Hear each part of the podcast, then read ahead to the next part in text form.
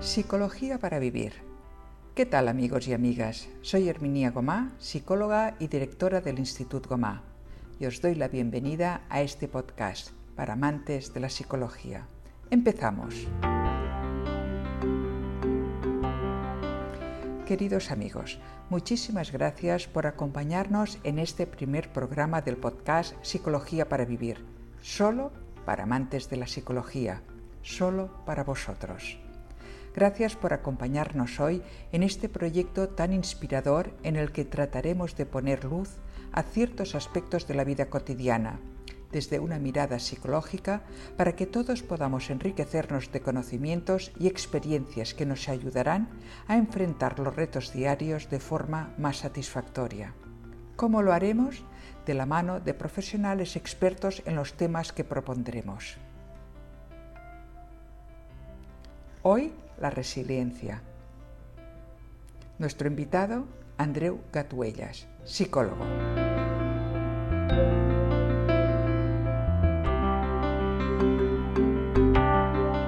Hoy, en Psicología para Vivir, hablaremos de la resiliencia. ¿Qué es la resiliencia? ¿Todas las personas somos resilientes? ¿Cómo podemos potenciar la resiliencia? ¿Con qué estrategias? No todas las personas sometidas a situaciones de riesgo, dolorosas, estresantes o durísimas, sucumben a ellas. Por el contrario, las hay que superan la situación y hasta resurgen fortalecidas de ella. Es un término en, el que no existe un consenso sobre su definición. No obstante, en prácticamente todas las definiciones se destacan dos aspectos, resistir a un suceso y rehacerse del mismo. A pesar de que no la podemos medir, la relacionamos con medidas de éxito y de fracaso ante una situación determinada. Desde la década de los 90 es un área de interés para la psicología en general y para la salud en particular. Por ejemplo, en personas con dolor crónico, personas que han sido víctimas de sucesos traumáticos, personas sometidas a abusos continuados, desde la psicología, la resiliencia ha sido definida como un rasgo psicológico o cualidad que caracteriza a las personas que tienen mayor capacidad para afrontar la adversidad. Pero también podemos entender la resiliencia no como una cualidad, sino como un patrón o modo de proceder, más que una cualidad, rasgo o característica específica de una persona, puesto que la misma puede variar a lo largo del tiempo y de las etapas de la vida manifestándose a través de conductas que pueden ir cambiando a lo largo del ciclo vital. La resiliencia no implica que la persona sea invulnerable. La adversidad estará presente, pero a la persona podrá interactuar con ella adaptándose, a pesar de que sea un entorno de alto riesgo.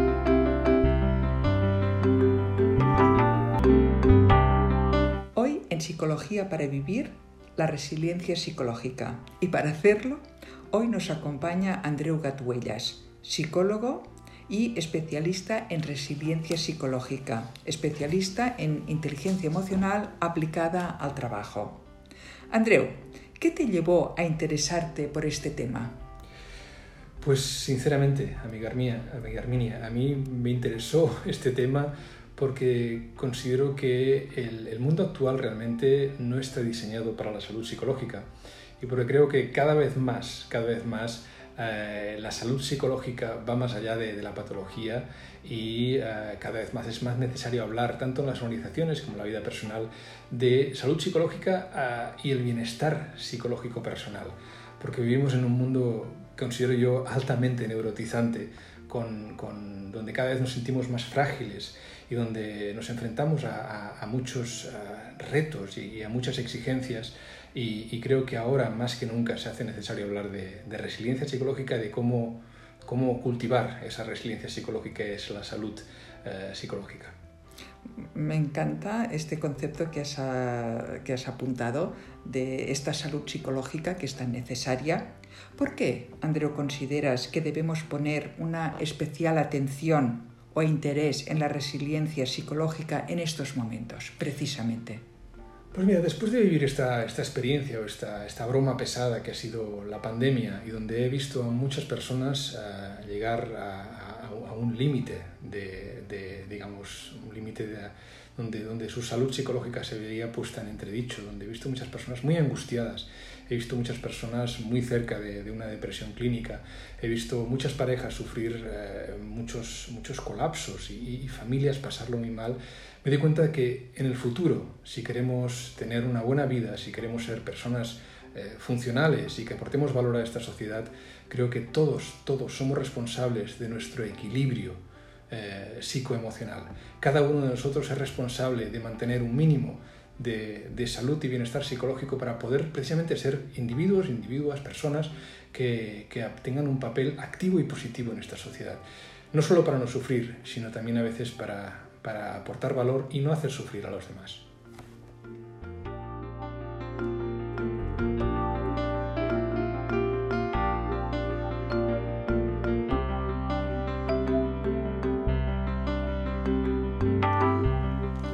Andreu, tienes un blog muy interesante y esto es también lo que me ha llevado a invitarte para este tema. Sé que en tu blog eh, has hablado en algunas ocasiones de, la resiliencia psicológica.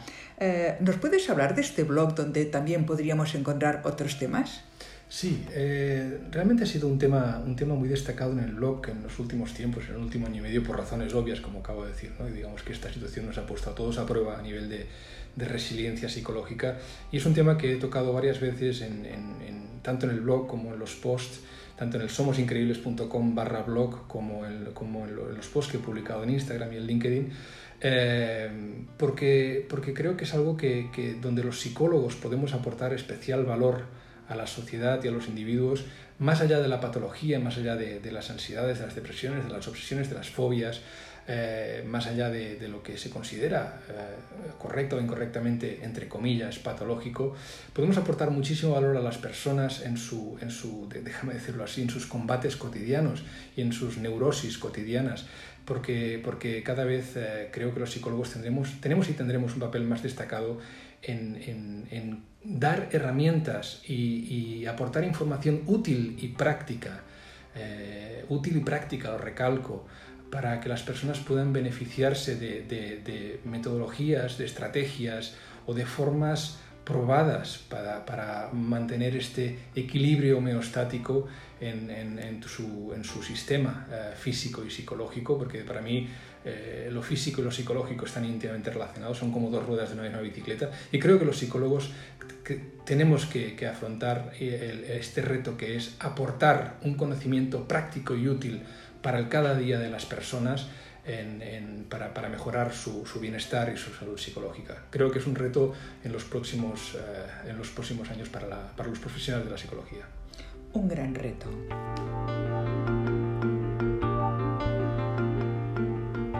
Amigos, estamos en Psicología para Vivir y nuestro tema es la resiliencia psicológica. Con nosotros, Andreu Gatuellas. Seguimos con este tema.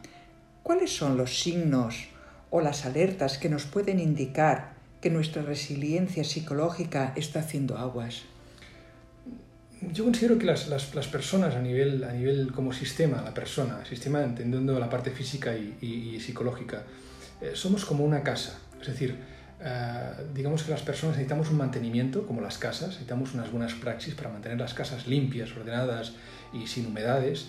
Y nosotros como personas también necesitamos este, este, este, este mantenimiento. Y a veces hay señales, como puede ser una mancha de humedad en la pared, hay señales que pueden empezarte a dar evidencia de que psicológicamente estás empezando a, a, a perder ese, ese, equilibrio homeostático a nivel, nivel, psicológico. Hoy, por ejemplo, te estaba en una sesión y había un, un, un cliente, un, chico, un señor, que eh, le estaba costando mucho, mucho concentrarse en la sesión. Veía como, como, sus ojos derivaban y se iban a otro lado y a veces se entrecerraban. Y le he preguntado, ¿qué te pasa? Y dice, es que estoy agotado, es que de verdad que estoy agotado. Claro, es una persona que el último, el último tiempo le han pasado muchas cosas. El último año sido un año muy duro para esta persona. ah, que son cosas que singularmente ya no se estresarían, pero ha acumulado toda una serie de, factores estresores, factores exógenos, o sea, factores, cosas que le han pasado en la vida que han sido factores exógenos estresores, y realmente eh, llega al nivel de tanta agotamiento psicológico que es que le cuesta mantener la atención al final del día porque está agotado. Y esto no es un signo de patología, es sencillamente es un signo de agotamiento psicológico. Entonces, cuando, cuando, una persona viene así, cuando una persona viene con algún, alguna, alguna, alguna algún tipo de sintomatología que me indica que empieza a perder este, este equilibrio homeostático, como puede ser, por ejemplo, que la persona eh, duerma mal, que tenga una mala calidad de sueño durante muchos días, durante semanas y meses, como puede ser que, que su dieta se vea alterada porque, porque come en exceso, come, come de exceso de azúcares y grasas, o porque no come, o porque se le ha cerrado el estómago, eh, porque, porque tiene náuseas a menudo, eh, porque tiene ataque, ha tenido algún ataque de ansiedad, porque tiene algún tipo de porque, porque no manifiesta capacidad para sentir placer, por ejemplo, la anedonia, que es la capacidad, incapacidad para, para, para, para sentir placer o para, para disfrutar de la vida. Cuando aparecen estos síntomas es como cuando aparece una, una grieta en la pared de una casa, ¿no? dices, ¡ep! que no es que se vaya a caer la casa, pero aquí pasa algo, ¿no? Aquí pasa algo, vamos a ver qué, vamos a ver qué ocurre, ¿no?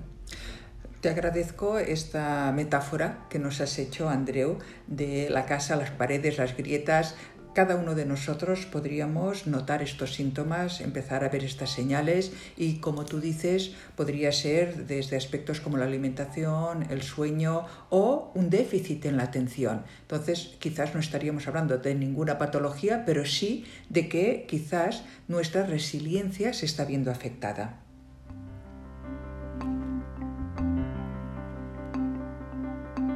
¿La resiliencia psicológica, Andreu, es algo con lo que se nace o es algo que se hace? Es una pregunta que nuestros seguidores de Instagram especialmente nos han preguntado. Es decir, se nace, se hace, la podemos trabajar, la podemos cultivar, eh, quien no es resiliente nunca lo será. Por favor, esta es una duda que tienen nuestros oyentes. Bien, y es una muy buena duda y una muy buena pregunta, la verdad. Y la respuesta, como siempre, no es unívoca ni completamente clara, porque tengo que decirte que la resiliencia se nace y se hace, las dos cosas. Y me explico. Cuando tú estudias perfiles de personalidad, eh, ya sea a través del 16PF, del Myers-Briggs, del Big Five, te das cuenta que hay personas que por rasgos de personalidad tenderán a ser más resilientes, tenderán a ser más resistentes ante la adversidad, tenderán a tener más resistencia psicológica. Eh, y la verdad es que yo con un poco más de calma te podría detallar, detallar eh, eh, cuáles son las características de una persona que puede ser más resiliente. Por ejemplo, el rasgo neuroticismo en el Big Five o el rasgo de estabilidad emocional en el 16PF son rasgos que si tú eres una persona que puntúas alto en neuroticismo o bajo en estabilidad emocional, probablemente tendrás más, serás menos resiliente psicológicamente, eh, es decir, tendrás más capacidad para que tus estados internos se vean alterados y sufras la alteración de estos estados internos. En cambio, hay personas, y seguramente conocéis algunas personas, que son más, como diría, más, que, se alteran menos, se angustian menos, se enfadan menos, eh, se, indignan menos, son como, como si tuviera un poquito más de sangre de horchata. Y no es sangre de horchata, es simplemente que son más bajos en neuroticismo, son menos reactivos emocionalmente. Y esto es una característica de personalidad. Hay gente que es más reactiva emocionalmente y gente que es menos reactiva emocionalmente. Incluso hay patrones corticales y subcorticales en el cerebro que puedes observar cómo, sin tener que hablar con la persona, sencillamente por la actividad a nivel eléctrico, cortical y subcortical en el cerebro, puedes ver si una persona tiene más tendencia, por ejemplo, al diálogo interno negativo o menos tendencia al diálogo interno negativo. Más tendencia a angustiarse porque tiene una mayor activación amigdalar o menos tendencia. Y esto es algo que viene, por decirlo de manera, de serie. Pero ojo, porque no estás condenado. Bien, eh, te agradezco mucho que nos hayas dado esta eh, este soplo de esperanza de que no estamos condenados, es decir, que sí que realmente esto lo podremos trabajar y en sesiones, por ejemplo, psicoterapéuticas es un tema que podríamos trabajar. Eh, mira, hay algo que ahora me venía a la mente, Andreu, y es que hace muchos años que nos conocemos tú y yo. Gracias a Dios. Gracias a Dios. encuentro. Sí. Y eh, en, en esta etapa hemos estado en diferentes roles. ¿Eh? Yo he estado de profesora tuya, tú ahora eres un colega que participas en nuestras formaciones. Eh, estuvimos como colaboradores durante una temporada. En estos momentos, pues eres un colaborador externo del Instituto Gomá y me alegro mucho de ello. Yo diría que en todas las relaciones también hay un punto de resiliencia. ¿Cómo lo describirías tú? Es decir, en las relaciones que hay subidas, bajadas, eh, que hay momentos de acercamiento y alejamiento, ¿cómo lo describirías tú? ¿O qué valor para ti tendría la resiliencia, resiliencia en las relaciones personales y profesionales? Realmente es una muy buena pregunta. Como sueles, saber, sueles lanzarme a veces buenas preguntas, esta es una excelente pregunta. las relaciones, si he puesto antes la, metáfora de la casa, aquí pongo la de la planta. Las relaciones, como todo, es algo que hay que cuidar. Y, y como todas las relaciones, incluso las de pareja, las de colaboración entre, entre profesionales, eh, la resiliencia en los equipos profesionales, eh, es algo que también se tiene que cuidar. Algo también se tiene que cuidar. Y déjame, déjame que te nombre tres aspectos que como mínimo contribuyen a esta resiliencia de las relaciones. La primera de todas, la primera de todas es, y perdona que lo diga así, no esconder la porquería debajo de la alfombra. Es decir, tener la capacidad de hablar de aquello que tenemos que hablar cuando algo se tuerce Tener la capacidad de ponerlo encima de la mesa y decir, con todo el cariño, con todo el respeto, esto creo que no acaba de funcionar. Porque si tú escondes la porquería debajo de la alfombra, llega un momento en que tú estás montado encima de una alfombra que es una, una, pila de porquería y nadie habla de esa porquería. Y eso va creando resquemores, va creando rencores, va creando malestar. Entonces digamos que los equipos que son capaces de llegar a acuerdos, llegar a acuerdos sobre cosas que no están de acuerdo, estos son equipos altamente resilientes. Este sería un primer punto. Ser capaz de no esconder la porquería bajo la alfombra y ser capaz de eh, hablar de ello y llegar a acuerdos. Punto número uno.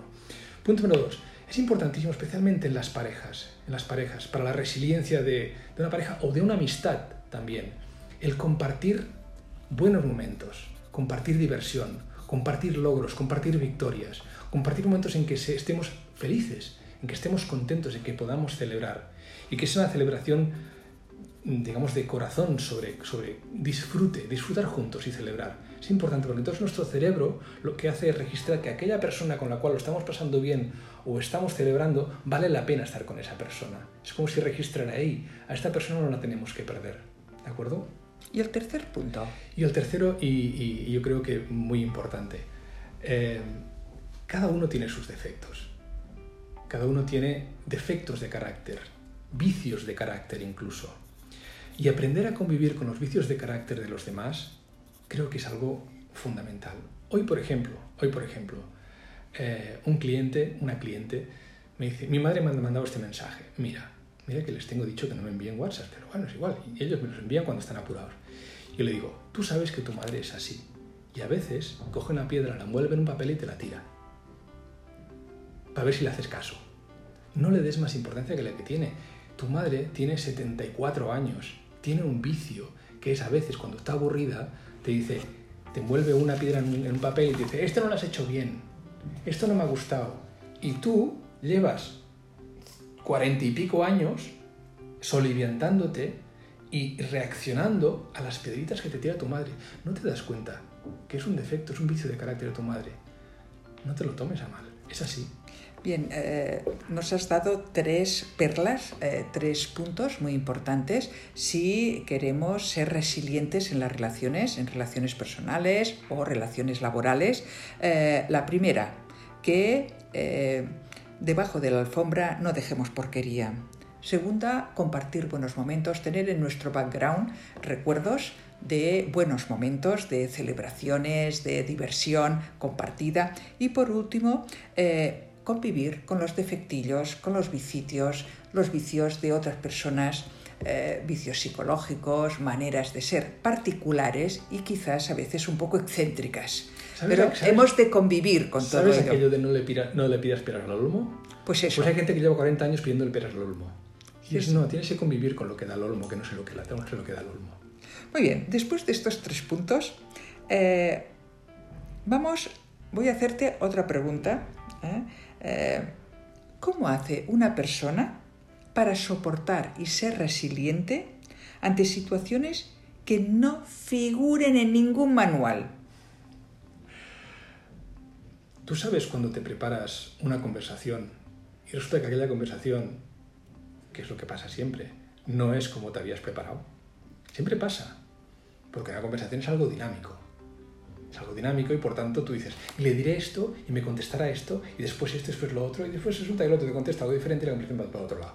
Siempre es así. ¿Por qué? Porque la vida es caos. La vida es impredecible. Entonces, cuando tú dices, situaciones que no vienen en el manual, ¿quién nos iba a decir que iba a pasar todo esto de la pandemia? Entonces, si tú quieres estar preparado para situaciones que no salen en el manual, lo que tienes que hacer es mantener tu sistema en un buen estado. Es como en la vida te vas a encontrar vicisitudes, problemas, marrones, disputas, desengaños. Si tú por dentro estás cuidado, si tú estás tienes tus mecanismos de, de, reequilibrio y puedes recuperar ese, ese y cuidas tu sistema, tú puedes afrontar los, los imprevistos. Lo malo es cuando tu sistema ya está frágil, entonces cualquier imprevisto te va a tumbar, cualquier pedida te va a tumbar, porque ya estás al límite de tu capacidad de resistencia. Mira, Andreo, no puedo evitar preguntártelo. ¿A ti qué es lo que te ayuda? A mí sudar. A ver, ¿a qué te refieres con esto de sudar? Sí, Porque la imaginación puede ser muy loca. ¿A qué te refieres con lo de sudar? Sudar en, los aspectos que... Eh, eh, no sé quién dijo, creo un poeta, no esto no es mío, pero decía, el agua salada cura el alma, las lágrimas, el sudor y el mar. Y me parece maravilloso. Y es cierto. Yo creo que muchas veces hay clientes que yo les digo, especialmente los que vienen enfadados con el mundo. Hay muchos que vienen enfadados con el mundo, pero en general les digo, oye, tú sudas. Y hoy me dice un cliente, sí, yo, yo he venido sudado hoy. y digo, vale, de acuerdo. Pero es fundamental sudar tres veces por semana, durante una hora, mínimo. Es decir, no hace falta hacer crossfit y correr maratones, que si quieres hazlo, pero no hace falta. Es sencillamente suda con cierta intensidad tres veces por semana. Un ejercicio adecuado a tu estado físico y, eh, ¿de acuerdo? ¿Pero por qué? Porque cuando sudas, cuando sudas suceden muchas cosas. La primera es que reduces el cortisol en sangre. El cortisol es la neurohormona del estrés. Y el, cortisol se expulsa a través del sudor. Se reduce, mm, vamos, eh, diametralmente el cortisol en sangre cuando sudas. Ya tienes una ventaja. Reduces esa neurohormona que te estresa. La segunda, aumentas los opiáceos internos. Aumentas las endorfinas, es decir, eh, los opiáceos lo que hacen es calmarte, lo que, lo que hacen es producir una, cierta analgesia física y emocional. Es como aquel bienestar que sientes después de ir a la piscina o después de, hacer ejercicio, ese, esa gustera. Eso también aumenta los opiáceos internos que son buenos y te calman. Y la tercera es que si además este ejercicio lo haces en el, exterior, que te dé la luz y el aire, sobre todo la luz solar y el aire, ¿de acuerdo? Esto aumenta la serotonina. Y la serotonina es, la, es, es, la es el neurotransmisor que lo que hace es calmarte y hacerte feliz. Con lo cual, fíjate, sencillamente sudando tres veces por semana, reduces tu cortisol, que no queremos demasiado cortisol porque aparte del cortisol es inflamatorio, lo que hace después es inflama la tripa, tienes malas digestiones, eh, te provoca ganas de ir al baño cuando tienes ganas de ir al baño. El colon, irritable está muy vinculado al exceso de cortisol. La gente que tiene psoriasis, por ejemplo, la psoriasis cuando con cortisol hace una fiesta y le aumenta la psoriasis, baja el cortisol sudando aumentas los opiáceos internos, las endorfinas, con lo cual te da esa, sensación de como de casi de euforia y aumentas la serotonina que lo que hace es calmarte y hacerte feliz.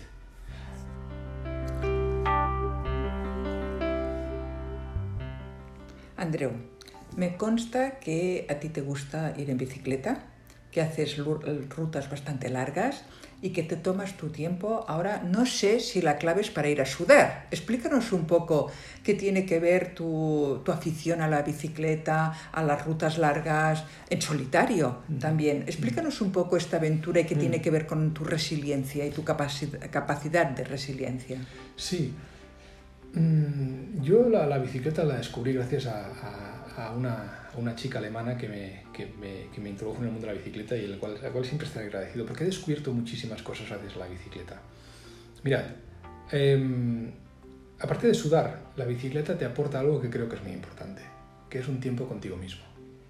Es un tiempo de silencio. Es un tiempo para... A mí me gusta mucho ir por carreteras de montaña, porque para mí cuando, cuando hago un ascenso en una montaña, para mí es como una meditación. Es algo muy monótono, es algo muy monótono, y es un tiempo conmigo, de monotonía. resulta que además de sudar y además de hacer esta especie, de meditación, porque es como algo, un ritmo continuo y donde no tienes que pensar mucho, es como silencio y bicicleta, ya está, y vas oliendo el mundo, vas sintiendo las temperaturas, vas...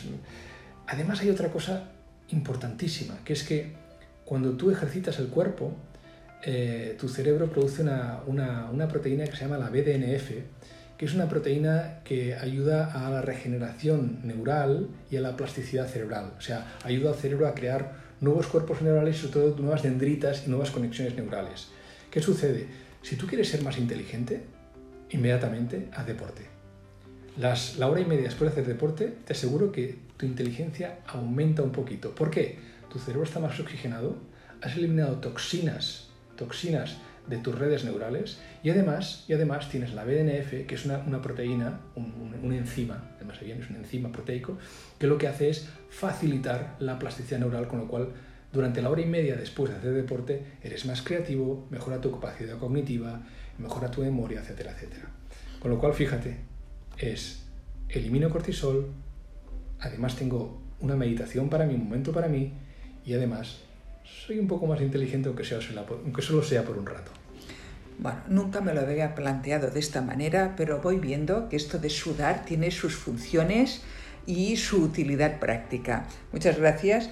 Eh, vamos a seguir, amigos, compañeros que estáis escuchando Psicología para Vivir. Eh, hoy estamos aquí con Andreu Gatuellas y estamos hablando de la resiliencia psicológica.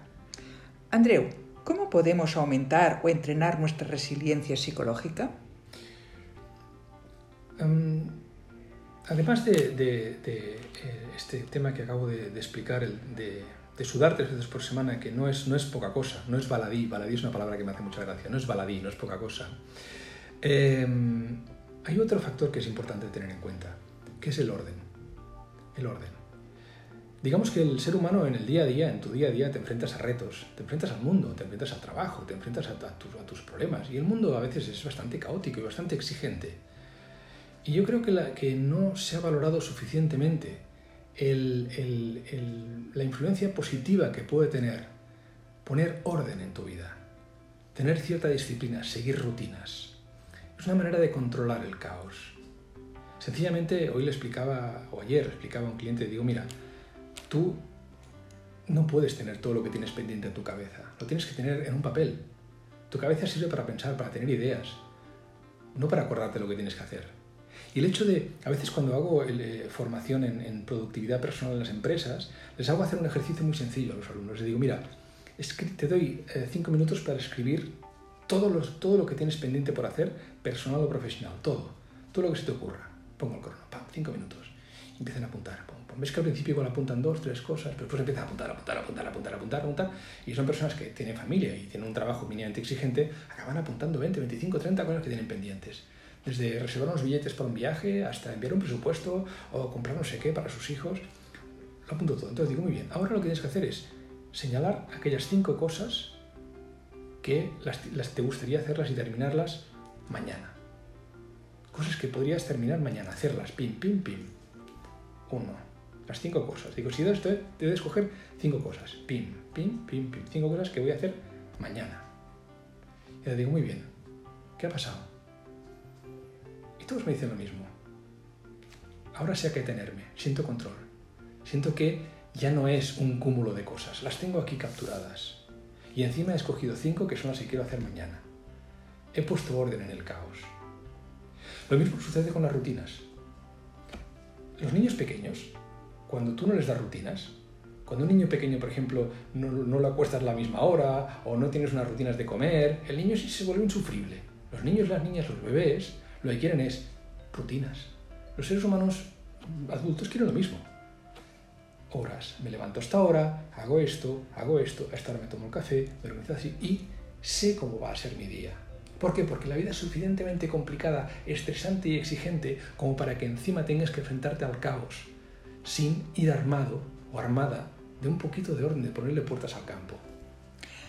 mm, bueno, brillantísimo esto que estás sacando. Yo creo que es un tema muy importante, eh, el poner orden en nuestras vidas, el generar unas rutinas y unos hábitos. Y esto no tiene que ir en contra de nuestra libertad ni tiene que sentirnos encorsetados, sino que al contrario, todo esto tiene una finalidad de liberar este caos para que podamos ser mm, más productivos en aquello que nos interesa. Realmente, eh, cuando tenemos estas rutinas, cuando tenemos este, este orden, eh, podemos elegir si queremos hacer un cambio, mm. pero lo elegimos desde una base, no desde un caos.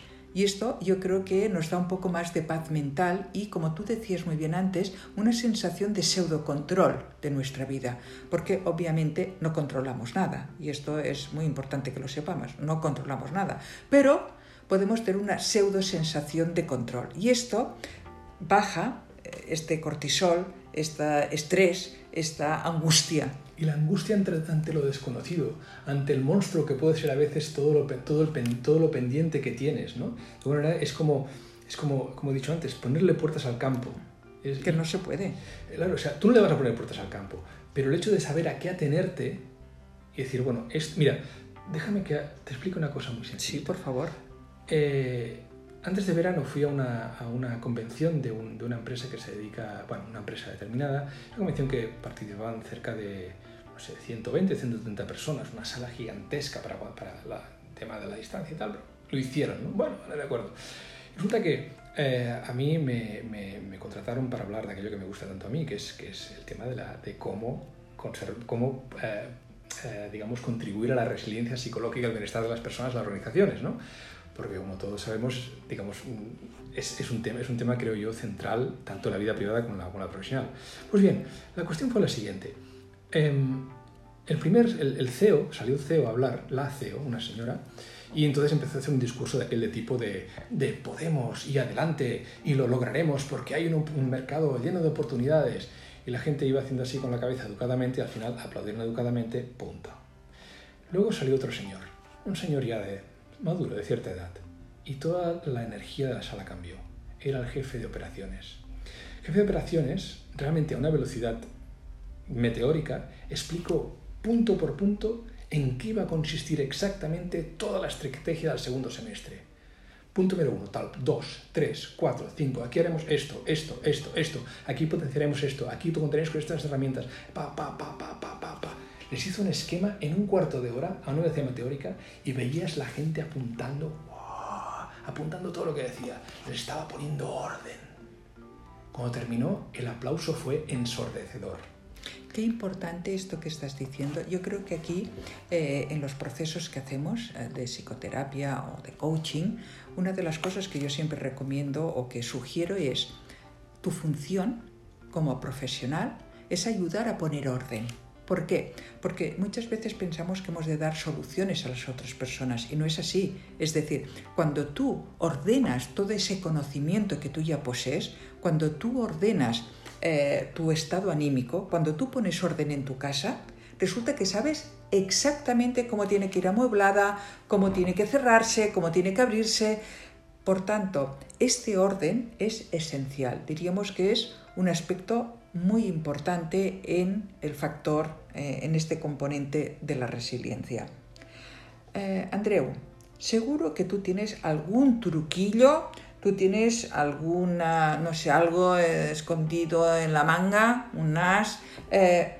¿Cuáles son los trucos para ser resiliente?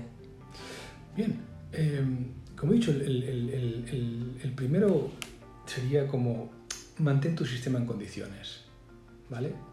A nivel de lo que he dicho, hacer deporte, dormir, alimentarte adecuadamente, muy importante, tener espacios de silencio, muy importante, es, digamos, tú tienes la obligación moral contigo mismo, con los demás, de ser responsable de mantener un equilibrio en tu sistema. Punto número uno. Durmiendo adecuadamente, comiendo adecuadamente, sudando suficiente, tener paz de silencio. Punto número uno.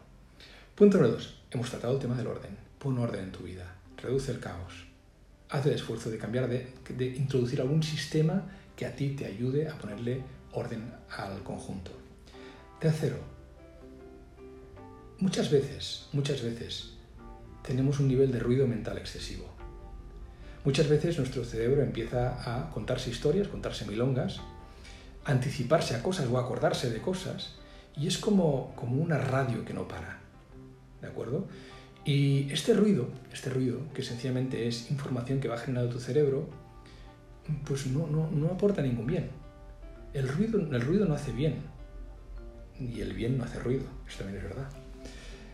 Eh, y yo, lo que yo creo que es interesante que la gente sepa es que el más grande antídoto que existe y más inmediato para reducir ese ruido mental en los días que estás con un día con rumia del ego interno, comiéndote la cabeza, como se dice popularmente, ¿no?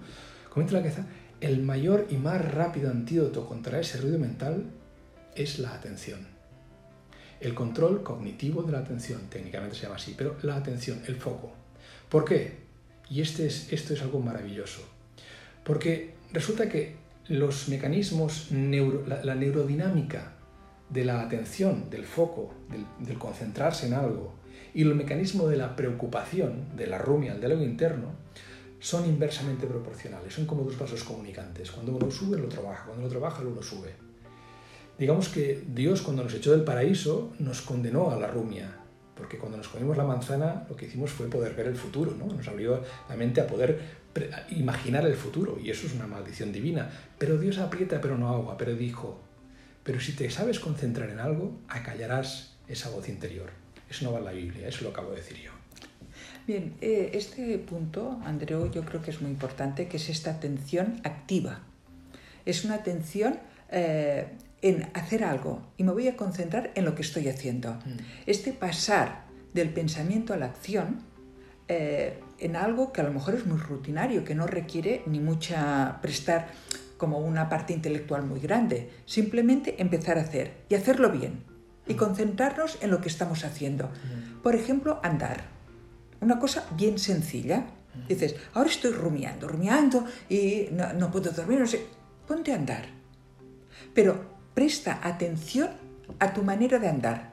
Presta atención a tu manera de respirar mientras andas. Presta atención a lo que notas en tus piernas. Presta atención a cómo notas eh, tus pulmones. Presta atención a cómo estás moviendo los brazos mientras andas. Mm. Y es como tú decías, algo pasa, hay un cambio. Y resulta que lo que era preocupación ahora se ha convertido en este foco de atención.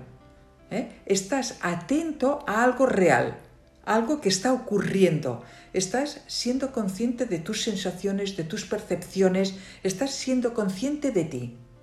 Y creo que esto es un apunte que nos haces muy interesante, Andreu.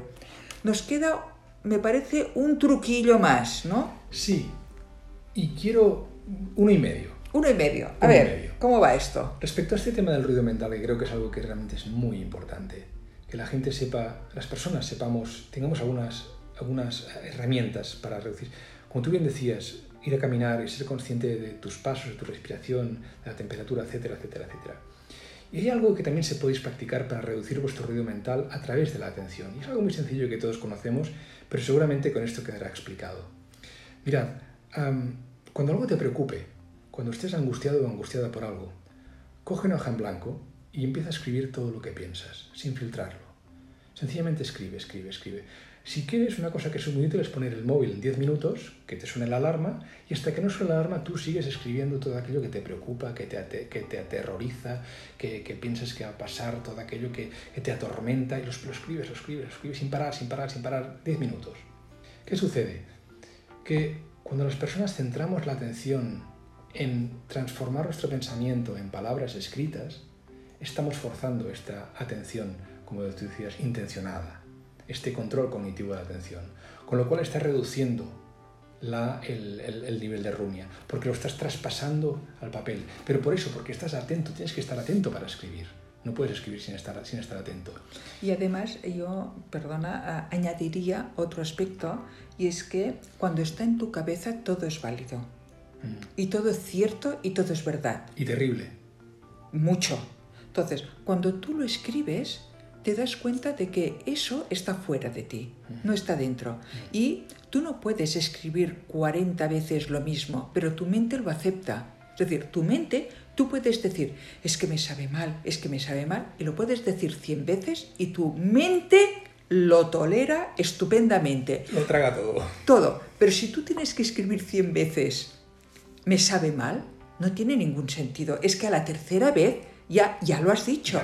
y creo que esta distancia también es un factor muy importante. Mm. Esta distancia entre lo que yo pienso, que está en mi cabeza y que doy por verídico, que cuando lo traslado en el papel tiene otra realidad. Mm. Y esta distancia psicológica que tomamos con este, este rumiar nos hace darnos cuenta de que nosotros y la verdad no tienen que ver con este rumiar. Exacto. Entonces se transforma de algo terrible a algo tangible. Sí. De algo apocalíptico a algo controlable. Pues sí. Y ese es muchas veces el papel que hacemos en nuestro día a día los psicólogos. Permitir que la gente pueda sacar eso, ordenarlo, entenderlo y transformarlo de, terrible en asequible. Mira, Andreu, ya te estoy explotando aquí muchísimo, eh, pero me parece que nos queda una más. Sí, y una muy importante.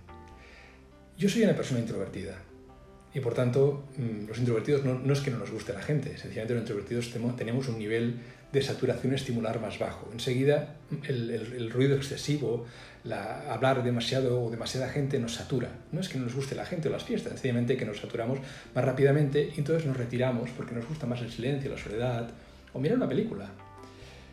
Pero los introvertidos tenemos un poder, tenemos un poder, que es el de observar y algo que, he observado y me he dado cuenta y he tenido que aceptar como introvertido es que a las personas, a las personas que generan buenos vínculos con los demás, les va mejor en la vida.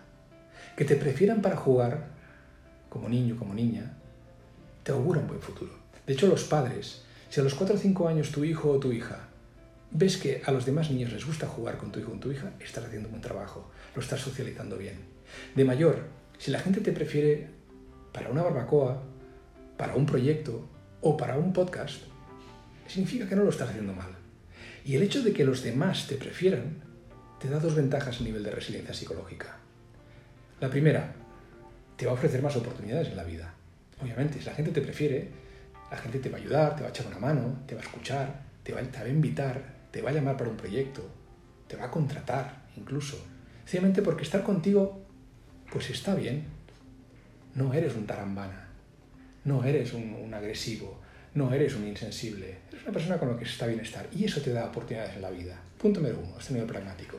Pero si vamos a nivel más profundo, a nivel psicológico, el ser humano está programado para funcionar en sociedad. Y cuando tienes buenas relaciones con los demás en el día a día, con la portera, con un cliente, con tus compañeros de despacho, con tu pareja, con tu familia, cuando tienes buenas relaciones con los demás, aumenta una neurohormona que es la oxitocina.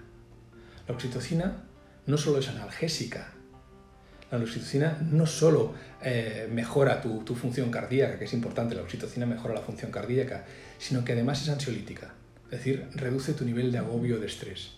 Por eso hay ciertas personas que nos sientan bien. Por eso cuando nos sentimos escuchados y aceptados nos sentimos tan bien. Porque nos calma, porque nos aumenta el nivel de oxitocina y eso nos calma.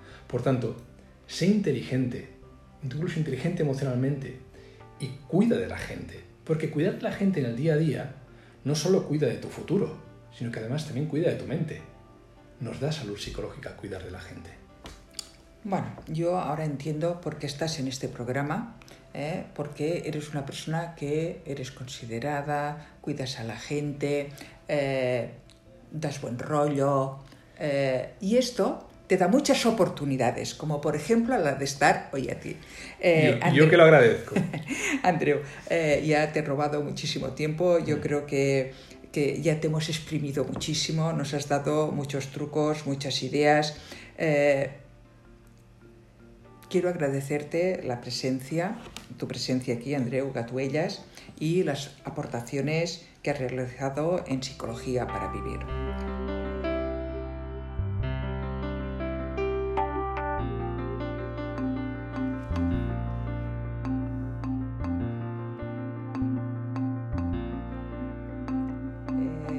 Andreu, ¿Qué últimas palabras te gustaría dejar en este podcast? Pues mirad, em, todos somos eh, seres en constante construcción y evolución. Todos somos, digamos, personas en constante, si quieres, que puedes llegar a ser una, gran persona y un, ser humano increíble. Pero para eso tienes que meterle un poquito de esfuerzo. Es decir, em, sí que es verdad que tenemos unos rasgos de personalidad, sí que es verdad que cada uno es como es, cierto, pero no estamos condenados a ser de una determinada manera. Pero para eso se necesita intención, se necesita querer, se necesita estar dispuesto a hacer el esfuerzo para cuidar de ti mismo, para entenderte y para domesticar aquellas partes de ti mismo que sabes que ni te dan buena vida a ti, ni dan buena vida a los demás. Y esa es tu responsabilidad, cuidarte y evolucionar.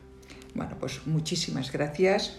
Eh, amigos, amigas que estáis escuchando este podcast, eh, mi última recomendación de hoy, pasa a la acción.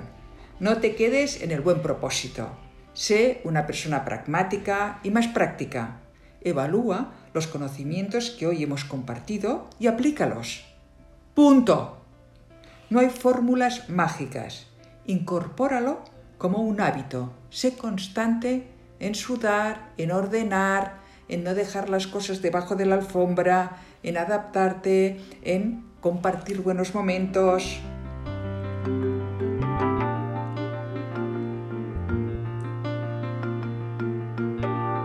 La próxima semana tendremos un nuevo tema los trastornos alimentarios y la psicóloga invitada será Ares Sanfruns, con una enorme experiencia en esta temática. Amigos, amigas, deseo que hayáis disfrutado de este primer podcast. Eh, resiliencia psicológica de la mano de Andreu Gatuellas y os espero en próximos podcasts.